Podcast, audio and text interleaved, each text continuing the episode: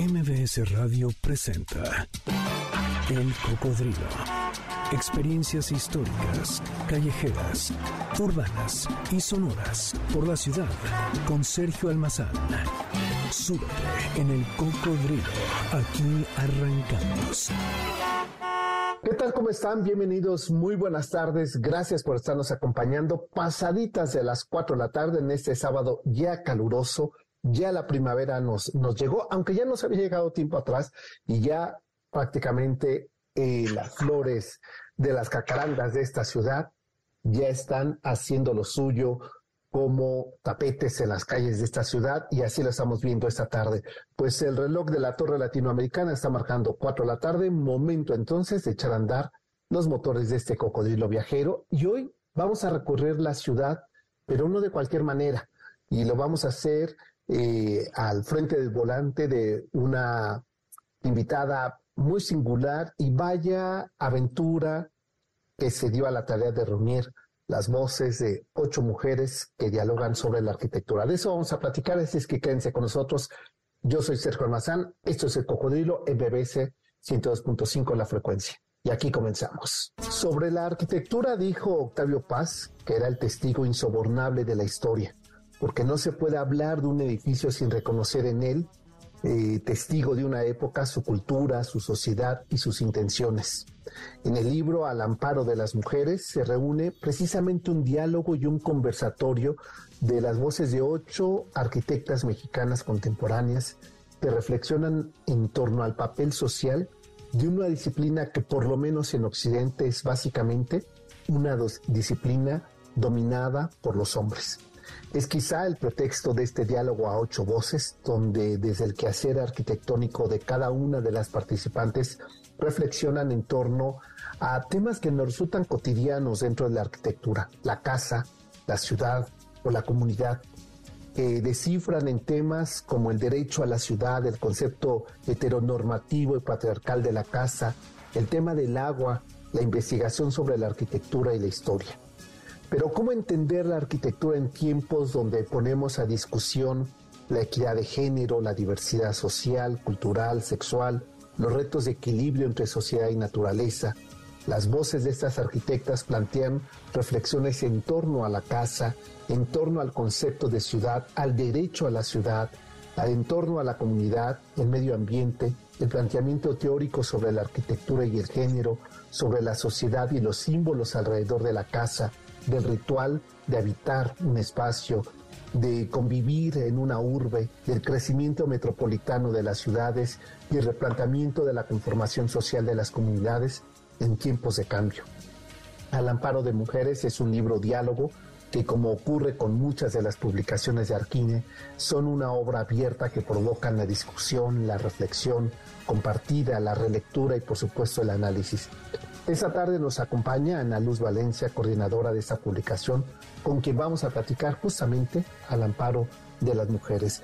Bienvenida, eh, Ana Luz, me da mucho gusto que hayas aceptado la invitación a este espacio para que platiquemos de este, insisto, diálogo abierto, de, de este monólogo a ocho voces de estas eh, mujeres, todas activas, todas con un tema distinto y, y al mismo tiempo con un tema común, ¿no? Que es la arquitectura, que es la sociedad, que es la comunidad y que es la casa, ¿no? Pues eh, gracias por aceptar la invitación, bienvenida. Muchas gracias, Sergio. Un gusto poder acompañarte y poder platicar de este, de este libro proyecto. Eh, muy interesante y como dices muy bien, eh, Arquines siempre siendo eh, ventana, aparte aguas para, para las discusiones que hoy en día vale mucho la pena. Más bien es, son temas que se deben de hablar, que se deben comentar y llevar a la mesa, más que seguir este, haciendo polémica, ¿no? Exacto. Eh, voy a iniciar, bueno, menciono quiénes son las que aparecen en el libro y vamos a ir eh, este, eh, hablando de su trabajo que aparece aquí. Eh, a veces como una iniciando como una introducción eh, reflexiva, después en un conversatorio con Alejandro Hernández, que les hace ahí algunas preguntas alrededor del tema, pero Frida Escobedo, Tatiana Bilbao Isadora Hastings, Loreta Castro, Gabriela Carrillo, Fernanda Canales, Elena Tudela y Rosana Montiel. Algunos nombres nos resultan familiares, o por lo menos en este espacio, como el caso de Fernanda Canales, quien recientemente platicábamos de la reimpresión y reedición de esta quizá de las mejores, de los mejores trabajos compilatorios memoriosos de algo tan, tan cotidiano para los que habitamos las ciudades como es la arquitectura en, México, ¿no? Y esta revisión, incluso este, veo que tienes ahí de fondo, están ahí los dos volúmenes eh, y de esos libros y otro libro que me llamó singularmente la atención, el de Calatrava, eh, que veo ahí también. Y que bueno, eh, está esta mujer y yo te decía de Tatiana, con quien quiero iniciar, a quien no conozco, pero conozco una reciente exposición que el Museo de la Ciudad de México presentó, entiendo que estaba dentro del marco de Mextrópoli y que correspondía a ese, a ese marco de esa actividad a la cual dimos cuenta aquí en este espacio y que la reflexión de ella, eh, este, digo, toda la del agua me resulta también importantísima, ¿no? Una ciudad lacustre como esta, un tema recurrente en las grandes ciudades, pero eh, el de Tatiana a mí me parece que está poniendo sobre la mesa eh, un tema fundamental porque todos, todos hablamos sobre el derecho como un derecho humano, el de la casa. Pero pocas veces reflexionamos sobre el valor simbólico de la casa como un escenario heteronormativo o patriarcal donde eh, de manera inconsciente reproducimos formas de discriminación de género. Claro, es muy fuerte cuando Tatiana empieza a describir precisamente la normativa que se tiene que llevar en México y de hecho como la forma de diseño desde la escuela, cuando se trata de esta habitación eh, construida en masa, tiene que ser dos habitaciones, una más pequeña y otra más grande. Eh, un baño ajustado, una cocina que ya no te permite desarrollar eh, platillos más complejos, una sala, comedor, que ahora es un cuarto más bien enorme. Y bueno, ella misma eh, habla describiendo esta, esta situación que no se está llevando realmente a la reflexión, ¿no? O sea, no se está realmente concientizando cómo es que se quiere diseñar, para quiénes se quiere diseñar, como si ya todo estuviera eh, condicionado, ¿no? De cómo te enseñan en la universidad, te enseñan en la escuela, sales con ese mismo modelo y lo, y lo replicas, lo replicas y lo replicas y lo replicas hasta un momento en el que pasa lo que sucedió hace tres años, ¿no? Una pandemia en la que te lleva a encerrarte en esas paredes donde antes solo estabas ocho o nueve horas, porque la mayoría del tiempo estabas afuera, y ahora estás adentro teniendo que transformar la casa y lo describe, ¿no? De pronto la sala la tengo que hacer estudio, la tengo que hacer eh, estudio de baile, la tengo que hacer eh, la cocina, improvisar ahora miles de platillos porque ahora estoy todo el tiempo aquí metida.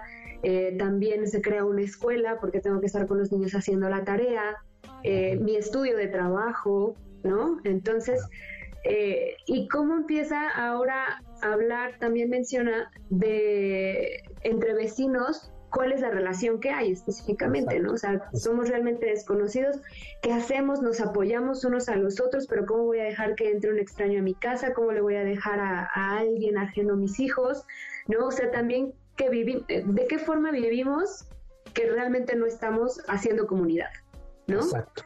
Sí, a ver, tocas dos temas que, bueno, eh, siguiendo la idea de, Tatiana, son fundamentales porque de repente, eh, a ver, contextualizo, pensamos la arquitectura como eh, casi un tema exclusivo para ciertas disciplinas y con ciertos intereses. Cuando todos los días y en todas nuestras actividades seamos de grandes ciudades, seamos de comunidades más pequeñas, seamos de zonas rurales, eh, este, de zonas de descanso, eh, seamos de zonas áridas o de zonas tropicales, estamos conviviendo todo el tiempo con arquitectura. Estamos siendo y habitamos espacios arquitectónicos que de entrada eh, que me gusta mucho ese planteamiento, me gusta por lo provocador que es, ¿no? Que de entrada son eh, formas eh, casi autoritarias que nos imponen sobre cómo vivir y cómo convivir en el espacio, desde el diseño del concepto de casa, ¿no? Y desde la, lo que es el espacio público y de género para cada uno de los que integramos una casa, ¿no? Donde no se piensan en, eh, este, familias eh, uniparentales. Eh, hay una serie de, de, ritos que los hemos dado por hechos y que es un momento como de cambiar porque la sociedad ha cambiado, ¿no?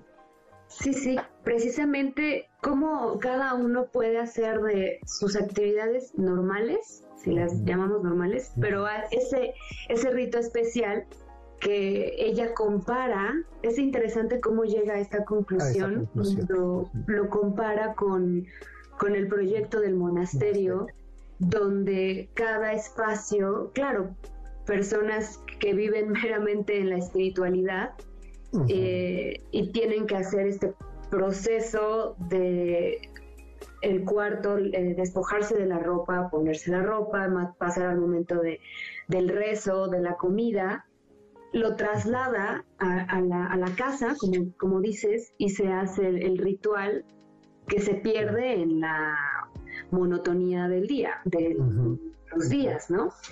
Entonces, efectivamente, hace más énfasis en precisamente el diseño de la casa, que pues sí tienes el cuarto, para tus dos hijos, ya me encanta, bueno, es muy cierto, eh, te hace reflexionar mucho en la escuela que diseñas la casa, diseñas los cuartos y pones dos camitas individuales y es muy interesante porque ahí esperas que tu pareja sea una persona del sexo opuesto y que tus hijos sean del mismo sexo. Para que se, para que pueda realmente encajar en ese estilo diseño, prediseñado, ¿no? Prediseñado. Y otro caso, por ejemplo, la cocina, ¿no? Diseñado prácticamente para una persona. Para una persona, Para que cocine bajo ciertas condiciones una persona, ¿no? Donde incluso esto se reduce la posibilidad del gran ritual de la comida, eh, siendo además una cultura que nos vinculamos con los alimentos. A mí eso me sorprendía mucho cuando lo leía, que efectivamente como uno se convierte en los espacios de la desigualdad social, la propia distribución de los tamaños de las habitaciones, ¿no? La habitación matrimonial o la de la pareja tiene que ser más grande. Eh, este, y después la social tiene que, estar apartada de la cocina, como si el acto de cocinar eh, fuera, fuera como, aparte y, como un oficio no, no colectivo. Este... Sí, exacto, sí, no, no quiero decir, pero como si no fuera digno, ¿no? Que te vean en, ese proceso de la creación de los alimentos. Sí, sí, efectivamente, lo, de la cocina es muy fuerte, más como tú bien dices, o sea, en la, en la cultura mexicana estamos muy unidos a esta parte de la, de la cocina, o sea, es más, cuando es cuando todos se reúnen, ¿no? En un momento familiar, siempre terminas en la cocina, ¿no? La mayoría del tiempo terminas en la cocina. Hay algo interesante ahí porque lo, lo puedes llevar a la parte del fuego, ¿no? Y antiguamente eh, los hombres prehispánicos se reunían alrededor del fuego por el tema de la comida, del calor, del compartir. Y bueno, eso se va trasladando a lo que es la cocina. La cocina. Y hoy en día la tendría que ser, ¿no? O tendría que, ser, todavía la cocina. O sea, lo único que, digamos, es se moderniza la forma de la cocción, pero que tendría que ser el ritual el mismo, ¿no? Y que por eso me gusta mucho lo que hace ahí Tatiana de compararlo con el monasterio, con un lugar donde se ritualiza. Déjame hacer una pausa, eh, Ana Luz eh, Valencia, estamos platicando con ella a propósito de la edición de este libro, Al amparo de las mujeres. Ahorita, regresando, le preguntaré porque el título eh, de, este, de este libro.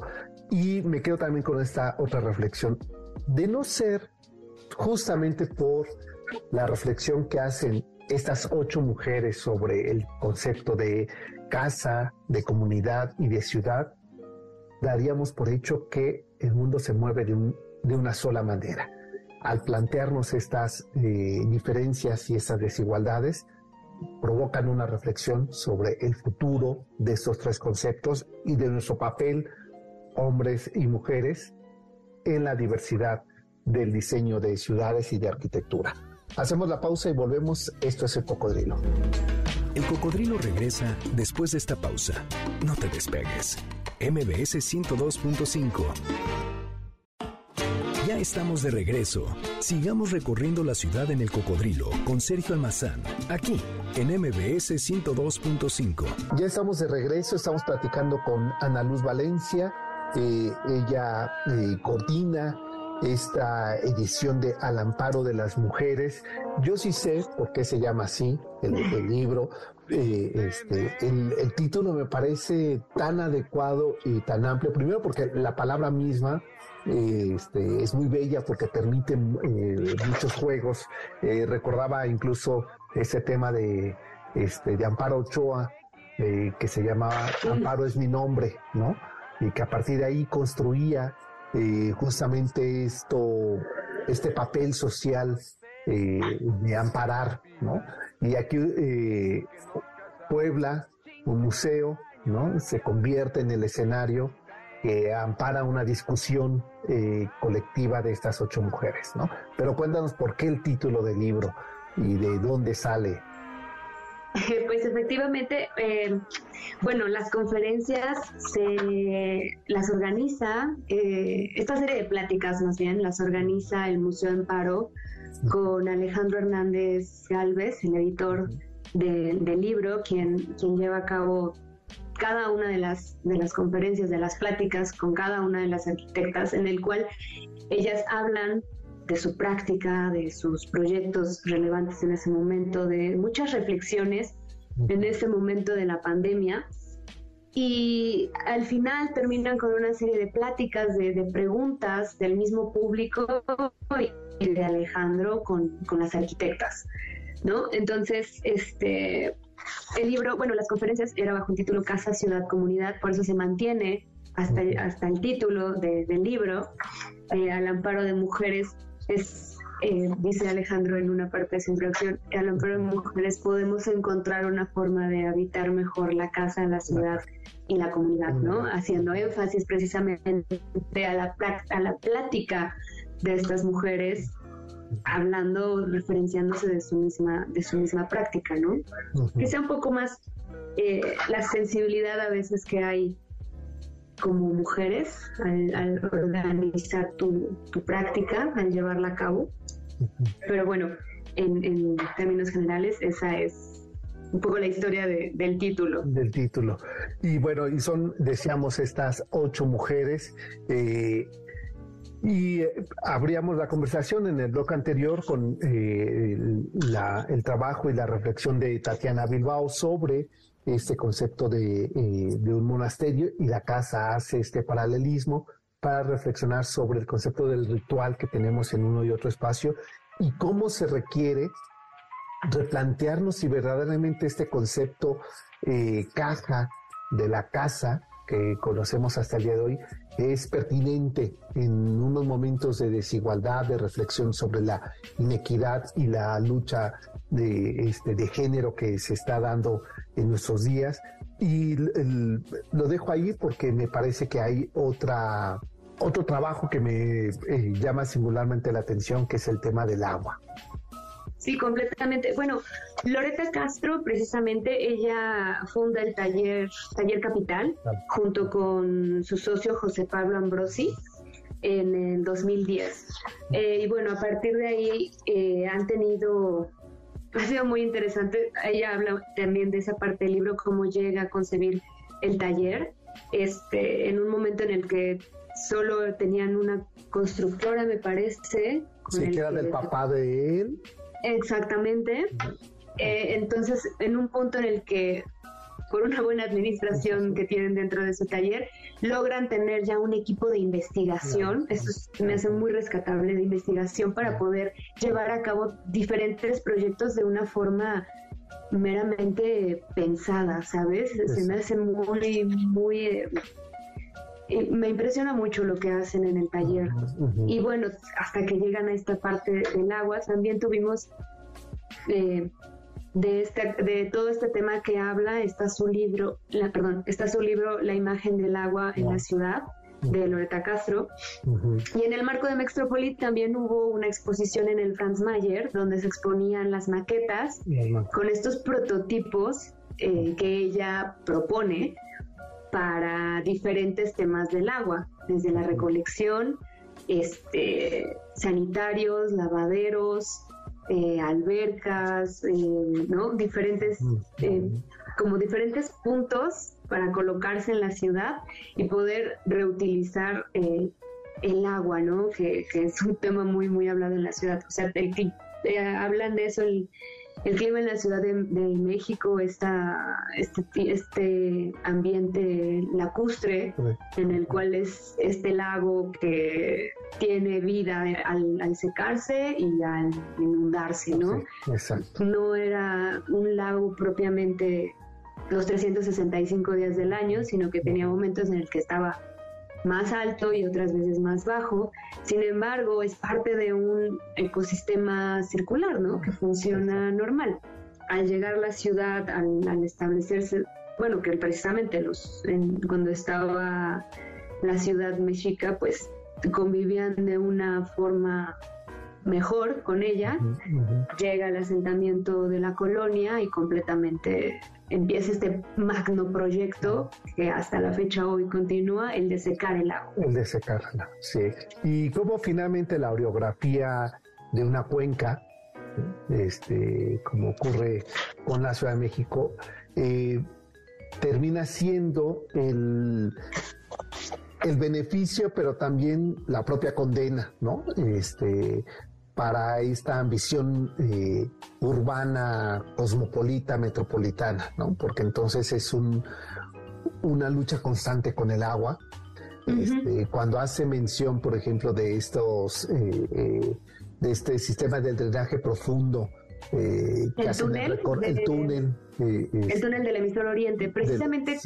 A, mí eso me impresiona, ¿eh? El, trabajo, sí, que, que justo eso les da es una reflexión importante. 7 metros eh, el diámetro de este... El diámetro. El diámetro. Y que eso implica una reflexión sobre algo que para nosotros nos resulta eh, tan, tan obvio como abrir una llave. ¿no? Sí, precisamente. Eh, tan obvio como que la mitad del año nos llueva y que el agua se vaya al drenaje, ¿no? el agua de la lluvia. Y, tan amenazante que en este periodo de no lluvia, ¿no? tengamos eh, los kilómetros que recorre eh, del Cutzamala para traer agua a la ciudad. Entonces dices, ¿cómo siendo su origen lacustre enfrentamos eso a esta ciudad? Claro, claro, completamente. Y es muy interesante, ella precisamente tiene este primer acercamiento a partir del túnel. Del túnel. O sea, cuando le impresiona, y claro, creo que es difícil pues, uno cuando es arquitecto y cuando está un poco más alejado quizá de los metros, dimensionar siete metros de diámetro en un túnel. Entonces, ella es a partir de ahí que entiende esta reflexión cuando en un em, este concurso que hace el Museo Eco, precisamente ella propone este pabellón, ellos proponen este pabellón trayendo una dovela, me parece, del túnel para colocarla en el patio y entonces las personas ya podamos dimensionar ¿De qué se trata? ¿De qué se trata? ¿Por qué está este aro gigantesco? ¿Es arte? ¿Es, eh, ¿Qué es? Claro, es una instalación y, es, sí, yo digo, lamento no haberlo conocido, ¿eh? este, porque ha sido impresionante, eh, porque hasta ahí dimensionas el enorme esfuerzo porque abramos la llave y nos salga agua.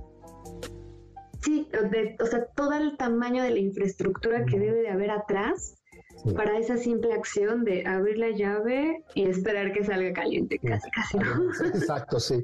Y este, que sea potable. Y que sea potable. Y que sea abundante. Que no falte, porque que no falte, claro. Es, es muy, muy, muy fuerte ese discurso. Y bueno, ella hace este primer acercamiento con este proyecto. Y, bueno, a partir de ahí empieza toda esta serie de discusiones que puedes realmente hablarlo qué está pasando, cómo es que llega a nosotros, ¿no? Y los miles de pesos que, sí, que se tienen que invertir para tener este tipo de infraestructura que para nosotros hoy en día es algo tan fácil, ¿no? Claro. Y bueno, también va aunado, empieza esta reflexión que hace en esta investigación acerca del desperdicio del agua, como bien dices, ¿no? A los seis meses de lluvia que tiene, qué pasa con toda esa agua, ¿no? Cómo sufre la ciudad por todo esto y, realmente no se está pensando, concientizando qué hacer con todo esto porque sigue siendo algo impresionante que se sufra, ¿no? Tú ves cuántas no vemos pipas de agua pasar en la ciudad al día y, y en el momento en el que está la lluvia, cómo se vuelve un caos esta, esta ciudad. Claro. leía justamente cuando leía el, trabajo de Loreta, este, recordaba eh, recientemente una visita que hacía eh, este, en el cablebús a Iztapalapa y que me impresionaba el enorme y extendido brazo de desarrollo urbano hacia el oriente de la ciudad, en, donde en algún momento eh, hubo un extenso importantísimo lago, ¿no? El, lago de Texcoco. Y, que decía, ¿en qué momento esto se convirtió en asfalto? ¿Y en qué momento? Eh, y cuando pensaba en ello y que lo comentaba con la gente que iba en el cablebús, había una persona ahí que me decía, pues eso nos dicen que aquí había agua, pero nosotros llevamos 30 años sin tener agua. Que era una vecina de Iztapalapa y que, me decía que en su barrio no tienen agua. y, que, y que por la pendiente que tiene la serranía de Santa Catarina no suben las pipas. entonces se queda abajo y tienen que bajar dos veces a la semana y les, eh, y les venden solamente cuatro cubetas. Este, eso nos pasa el día de hoy en la Ciudad de México. Eso pasa hoy en día. Sí, es impresionante cómo en una de las capitales de la, del país, una de las capitales más grandes del mundo, esté pasando este tipo de problemas de, agua, ¿no? Sí. Con una ciudad eh, lacustre, pues. Exacto, con donde hay tanta agua también. hay tanta agua, Este... Realmente es una falta de proyectos, bueno, no, no es una falta de proyectos, porque proyectos hay muchos. Proyectos hay y muchos arquitectos y arquitectas se han encargado de investigar y poner en la mesa. Sin embargo, también desgraciadamente puede ser que desde casa no tenemos ese, no valorizamos ese recurso tan importante ¿no? Eh, pero es que también no, a veces no nos acercamos o no tenemos tan fácil esa información de qué podemos hacer para empezar a cuidar el agua. ¿no? y, bueno, precisamente Loreta en esta investigación que hace habla de ello un poco en, habla, bueno, habla de ello en el del amparo, pero también en su libro de la imagen. Eh, me gusta mucho porque ella también hace referencias a proyectos de éxito donde se han querido, más bien se han recuperado ríos en medio de ciudades. Eh, hay una en Seúl y, y se recuperan y las lo que implica las mejorías que implica para la ciudad desde una disminución del calor, el, retorno de cierta flora, de cierta fauna al ecosistema en el que estamos viviendo y hasta una mejoría en, la, felicidad de la población, por así decirlo. Claro, claro. Déjame hacer, eh, Ana Luz, una pausa. Estamos hablando sobre el libro Al amparo de las mujeres, un libro editado por Arquine de reciente publicación y está con nosotros su coordinadora Ana Luz eh, Valencia que eh, pues eh, está reuniendo las voces de ocho mujeres que reflexionan en torno al papel de la arquitectura en nuestro país. Volvemos. El cocodrilo regresa después de esta pausa. No te despegues. MBS 102.5 ya estamos de regreso. Sigamos recorriendo la ciudad en el cocodrilo con Sergio Almazán, aquí en MBS 102.5. Ya estamos de regreso. Está acompañándonos Ana Luz Valencia, quien coordina eh, la edición de este libro, Amparo al amparo de las mujeres. Es un libro a ocho voces, son ocho arquitectas que reflexionan cada una desde su quehacer, desde su eh, preocupación y sus temas de interés sobre el papel de la arquitectura, pero eh, bajo tres ejes que me parecen muy importantes, la comunidad, eh, este, la, la casa, como un eje que me parece que eh, la casa sería el microcosmos de una sociedad, ¿no? Donde descansa y al mismo tiempo donde se conforma una sociedad, ¿no? Y bueno, hablemos del trabajo de Elena Tudela. Claro, pues Elena Tudela, eh, arquitecta, cofundadora de la Oficina de Resiliencia Urbana, ella en esta eh, conferencia, en esta plática, nos platica mucho de la práctica de la arquitectura que no va por un buen camino en cuanto a que es necesario eh, interiorizarlo y poder eh, fusionar lo urbano con, con lo natural. ¿Sabes? ella habla y hace mucho énfasis en precisamente ahora que estábamos hablando de Xochimilco, de cómo esta comunidad, bueno, cómo esta delegación es tan importante eh, para la ciudad, desde que es una de las de donde sale más alimento, ¿no? Más agricultura, eh, de la que se reúne mucha fauna muy importante silvestre y, bueno, desde la todo el conocimiento histórico que puede tener esta comunidad eh, y cómo es necesario comenzar a voltear a ver todo esto para poder realmente tener un futuro prometedor. Claro, eh, en, palabras de Salvador Novo diríamos que eh, Xochimilco es el estómago de la ciudad desde época milenaria. recordemos que el gran tianguis de, de Tlatelolco este, se surtía y llegaban a, vender a ese, a ese eh, enorme, majestuoso eh, tianguis, eh, hombres y mujeres que venían en canoas de Chalco a Xochimilco, de Xochimilco, Canal de la Viga, Canal de la Viga a Tlatelolco, y que se ha convertido, para nosotros nos resulta muy normalizado encontrarnos en la plaza pública eh, gente que nos trae alimentos de ahí, eh, maíz y varios, muchos de, eh, los productos naturales que consumimos de, hierbas vienen de Xochimilco. Y lo importante que es conservar ese estómago de la ciudad endémico, ¿no? Este, proyectos como el rescate este, anfíbico.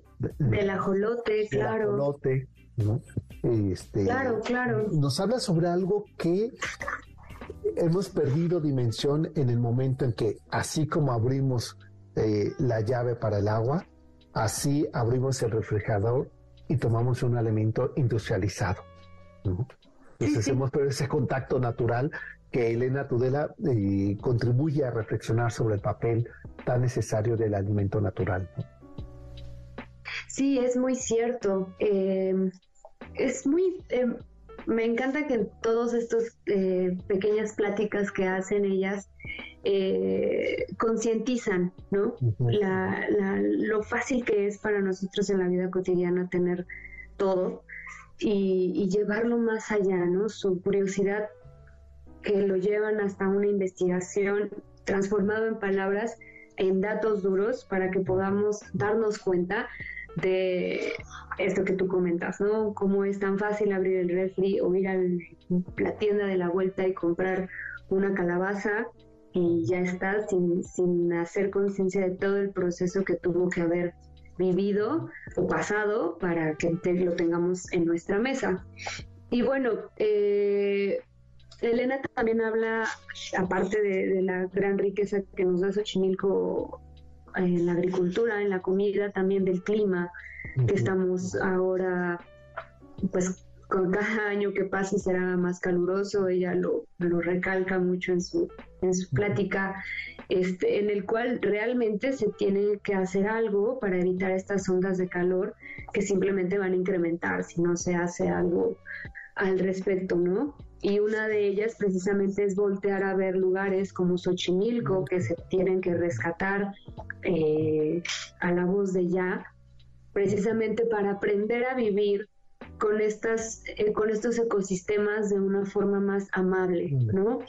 me, me, gusta mucho y a uno lo pone un poco en, en conflicto porque habla de cómo estos canales tranquilos donde están pues toda la flora y la fauna existiendo y la práctica de los de los sábados de los fines de semana de las trajineras empieza a afectar bueno ha, ha estado afectando no cada vez más todo eso desde, desde los sanitarios. ¿no? A mí me impresiona mucho esa parte desde los sanitarios, también toda la infraestructura que necesitas para poder sacar todo eso en un lugar en el que maravillosamente está hecho de chinampas, ¿no? Desde rescatar este, esta forma prehispánica de, de asentamientos para poder cosechar, para poder establecer hogares o, bueno, eh, cuartos, pequeños espacios, y, y, cómo se ha transformado hasta el día de hoy,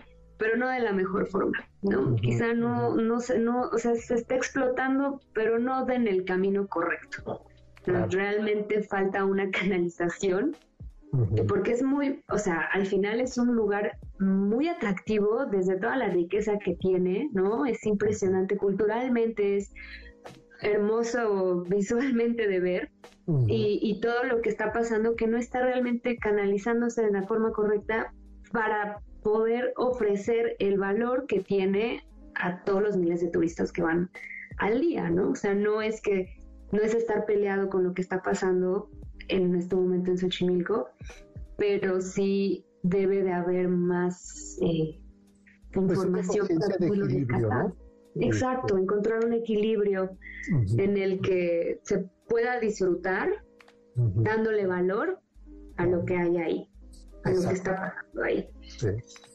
Eh, y esto, eh, bueno, que junto con, eh, con el trabajo de, de, Loreta y el de Tudela, me lleva a recordar una discusión digamos reciente, pero ya constante en Alberto Calach, este, cuando plantea ese rescate lacustre de la cuenca de México, ¿no? Y que eh, más allá, puede decir la palabra más suave, de timarlo este, eh, como casi como poético, ¿no?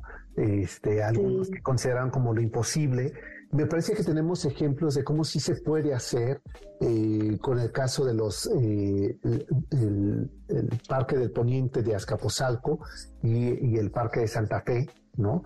Este, donde eh, estos reductos de agua o estos espejos de agua o estos espacios para la, la vida la, recreación, la recreación, ¿no? Este, si es posible, pues, ¿no? este, poderlo hacer, o sea, no era una locura de, de, este, de, pronto inundar el centro de la Ciudad de México, ¿no? Sí, sí, sí, no, no, hay por qué llegar a, algo tan extremo, pero mira, justo está aquí tengo esta parte de la revista. Ah, de la revista del, número. Claro, que es, que es, muy bonita esa portada, ¿eh? A mí esa portada me encanta, me encanta por eso, sí. sí. E, ejemplifica perfectamente, lo, perfectamente, que, lo que estamos hablando. Y sí, efectivamente, es estas nuevas formas de convivencia en, estos lugares que se plantean. Volviendo a Elena, ella eh, plantea muy bien estas canchas inundables, ¿no?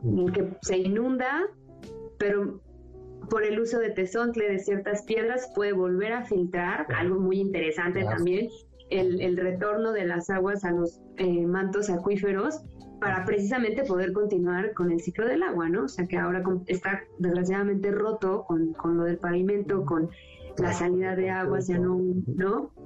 Con el concreto, con el pavimento. Entonces ella plantea esta, este retorno de agua, eh, que bueno, aunado a, Elena, pues tiene mucho que ver, ¿no? O sea, es, son temas paralelos en el cual se habla de a llevar a la comunidad a una convivencia sana, eh, valorizada y consciente de todos estos valores tan enriquecidos que tenemos, también la maravilla de estar en un país que, en una ciudad que lo tiene todo, ¿no? Y, y que lo podemos aprovechar al máximo para poder tener más y mejor, y poder vivir de una forma más armónica con la ciudad, o sea, sin, creo que sin tener que sacrificar, digamos, la comodidad de la ciudad y poder gozar de todos estos recursos naturales que la misma ciudad tiene y ofrece por el, la ubicación eh, en la que nos encontramos, ¿no? Entonces, Elena también habla mucho de eso, me gusta mucho que ella hace énfasis en esta parte de, de la resiliencia de la sociedad, ¿no? tenemos que la resiliencia como describiéndola este eh, esta capacidad de poderte adaptar a las situaciones, ¿no?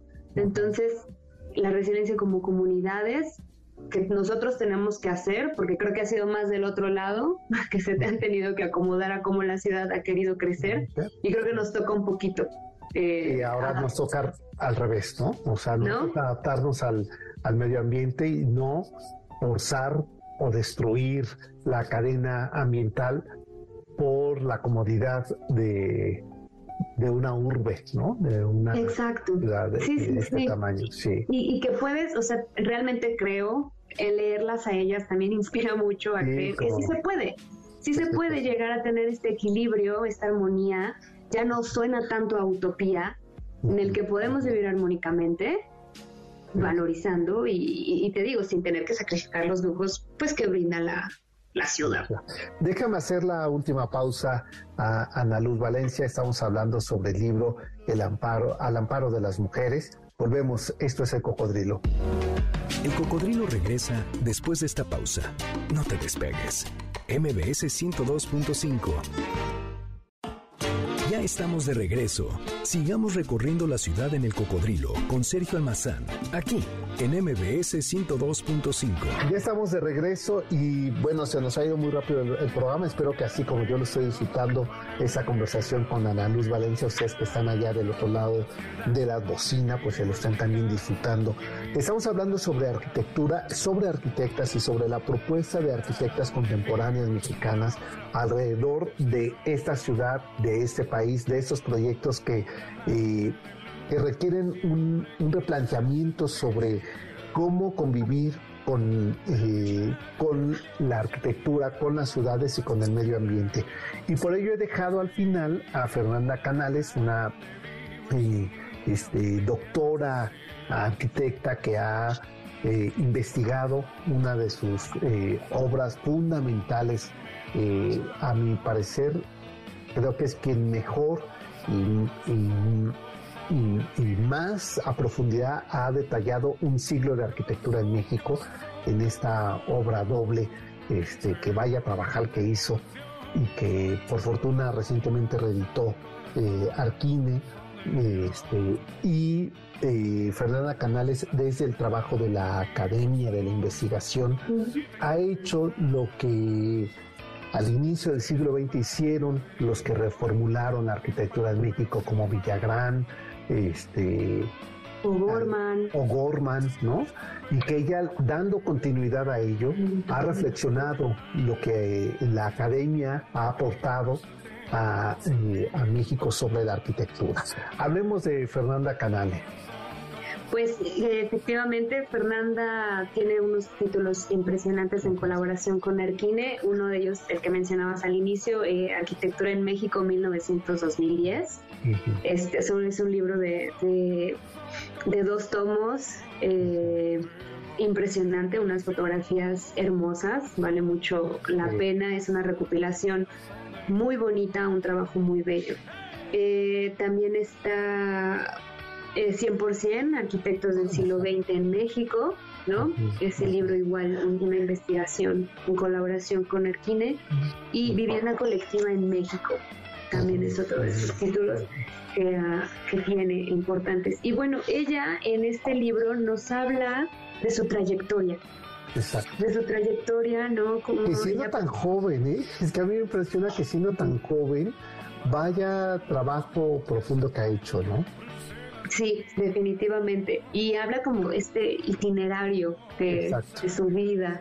¿no? A través de, los años, todos los lugares a los que la ha llevado y como sin embargo siempre regresa a, a México a la parte de la modernidad. Yo creo que es de las personas que de la modernidad en México más especializadas, ¿no? De las que más ampliamente ella puede, puede hablarnos. Y bueno, eh, ella muy curioso comienza hablando desde cómo todo parte con un baño, ¿no? Exacto. con, el, diseño de, un baño, ¿no? Sí, que incluso, a ver, le, provocaba como que se sentía muy frustrada, ¿no? Diciendo, oye, estudiar arquitectura para rediseñar baños, como que no era el, sueño de ella, pues. ¿no? Exacto, lo, más hermoso quizá que, que, uno espera al salir de, la carrera. Y, y bueno, sin embargo, ella, este, bueno, en esta en, este en esta plática porque el de ellas es más una plática, con Alejandro no es un poco más una serie de preguntas respuestas preguntas respuestas muy exquisito entre ellos eh, como platican y hablan sacando tantas tantas referencias. Yo creo que es un muy buen tip para para estudiantes o cualquier amante de la arquitectura, eh, leerse esta conversación. Definitivamente te va a dar mucha tarea para investigar todos los nombres que mencionan, muy importantes en, toda la historia de lo que lo que hoy hace en México siglo XXI, ¿no? Todos estos antecedentes, porque es muy interesante todos estos arquitectos realmente que construyen, que dejan la infraestructura que hoy usamos, ¿no? Como Pedro Ramírez Vázquez, eh, todo lo que hizo el Estadio Azteca, este, antropología. Antropología, todo, toda su labor en las Olimpiadas del 68, mobiliario, que, que sin querer no, no, estamos luego muy en cuenta que lo tenemos a la mano o a la vuelta, ¿no? Es, es, es el caso de, Pani. El caso de Mario Pani, por supuesto. Toda la, la eh, estos multi familiares. Multi, exacto, en el CUPA, por ejemplo, ¿no? Allá en, su gente Sur, este, que luego son edificios que dices, bueno, ¿y estos qué pasó aquí, no? ¿Qué, lo estaba pensando? Y bueno, Fernanda, eh, ella habla de su práctica, meramente cuando se va a Madrid, como hace una gran amistad con uno de sus profesores, ahora amigo este Ábalos, con el que también Arquime tiene, tiene un libro, este Juan, Juan, Juan Herreros e Iñaki, Iñaki Ábalos, ¿no? Este y bueno, siempre ella elige pensar en México y su, y su arquitectura. Sabía que había mucha información, pero también muchos, muchos vacíos, recordaba calles en la Ciudad de México, le parece interesante lo que platicamos, ¿no? Esa curiosidad que ella tiene los balcones, que veía, que veía una que era parecida a otra, qué relación podía tener un edificio con el otro. Y, bueno, empieza a, tejer, a encontrar la, qué es lo que los unía, ¿no? El movimiento, el arquitecto, que alguna vez una colaboración de un arquitecto con el otro arquitecto, es como este eh, universo arquitectónico en, la Ciudad de México, ¿no? y que lleva a una reflexión muy interesante. Pareciera la arquitectura, hablo de Occidente, pero hablemos del caso mexicano, eh, hecha para el mundo de los hombres. Este, en su recopilación que hace de estos, eh, de este centenario de arquitectos, que es la época moderna de México, eh, aparecen los nombres de hombres, ¿no? Este, como si fuera un patrimonio, este, eh, formativo o académico solamente de hombres. Por eso es que me gusta mucho que sea una mujer y que sea ella quien ponga sobre el escenario esta revisión y esta reflexión sobre la arquitectura en México como una arquitectura patriarcal. Sí, sí, efectivamente. Eh, no, no sabría. A ver, eh, efectivamente, fueron muchos hombres los que en ese momento eh, tuvieron más el protagonismo de todo lo que estaban lo que necesitaba la ciudad en ese momento, ¿no? Eran momentos en el que la ciudad estaba teniendo como un primer, segundo aire de modernidad, realmente se estaba modernizando la Ciudad de México y aparecen estas figuras, ¿no?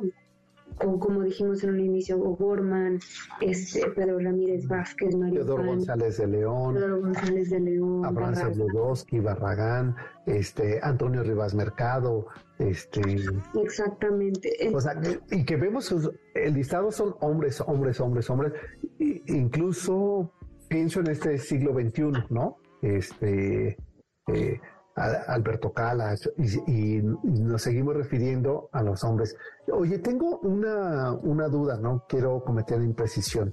Ese trabajo de intervención eh, de la casona este, de Coyoacán para convertir en el centro cultural en Agarro, ¿es obra de ella? De Así es. Sí, ¿verdad? Es, correcto, es obra de ella.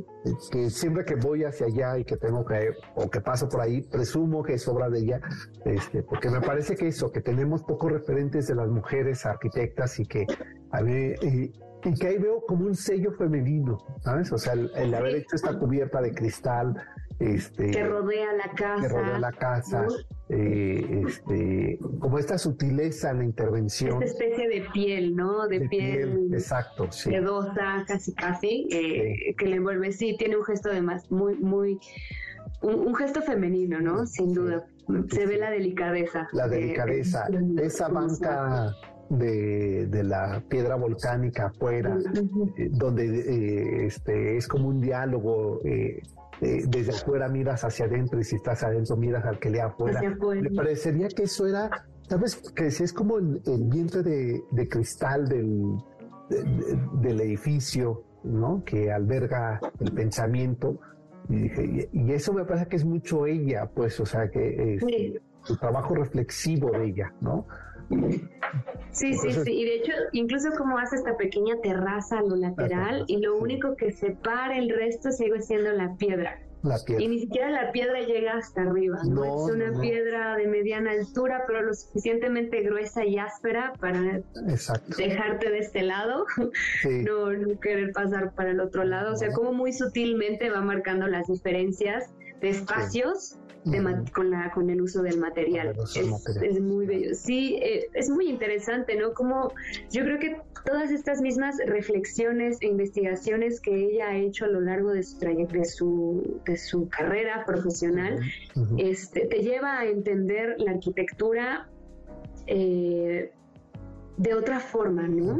De, de, una forma más sensible, eh, quizá ya no lo ves desde una forma, eh, eh, ¿cómo decirlo?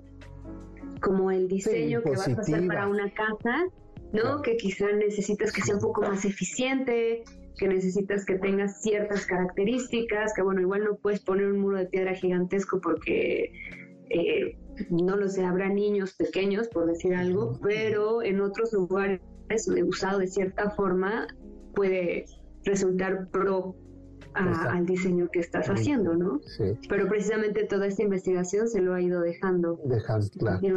Y bueno, pues el título es Al amparo de las mujeres. Eh, son ocho voces, Frida Escobedo, Tatiana Bilbao, Isadora Hastings, eh, Lorena Castro, Gabriela Carrillo, Fernanda Canales, Elena Tudela y Rosana, Rosana pues te agradezco mucho este, el tiempo, Ana Luz Valencia, eh, coordinadora de la edición de este libro, Al Amparo de las Mujeres, y que sea pretexto para que sigamos hablando de arquitectura, de género, de, este, de propuestas que la editorial Arquines siempre tiene y que son de interés para el público del cocodrilo. Te agradezco mucho. Muchas gracias a ti, Sergio, por el espacio. Gracias, hasta pronto. Pues nosotros nos despedimos. Gracias por habernos acompañado. Recuerden que el próximo sábado, 4 de la tarde, aquí en la frecuencia de MBS 102.5, en el Cocodrilo. Pásenla bien. Hasta entonces. MBS Radio presentó El Cocodrilo. Experiencias históricas, callejeras, urbanas y sonoras por la ciudad. Sóbete en el cocodrilo. Nos escuchamos el próximo sábado aquí en MBS 102.5.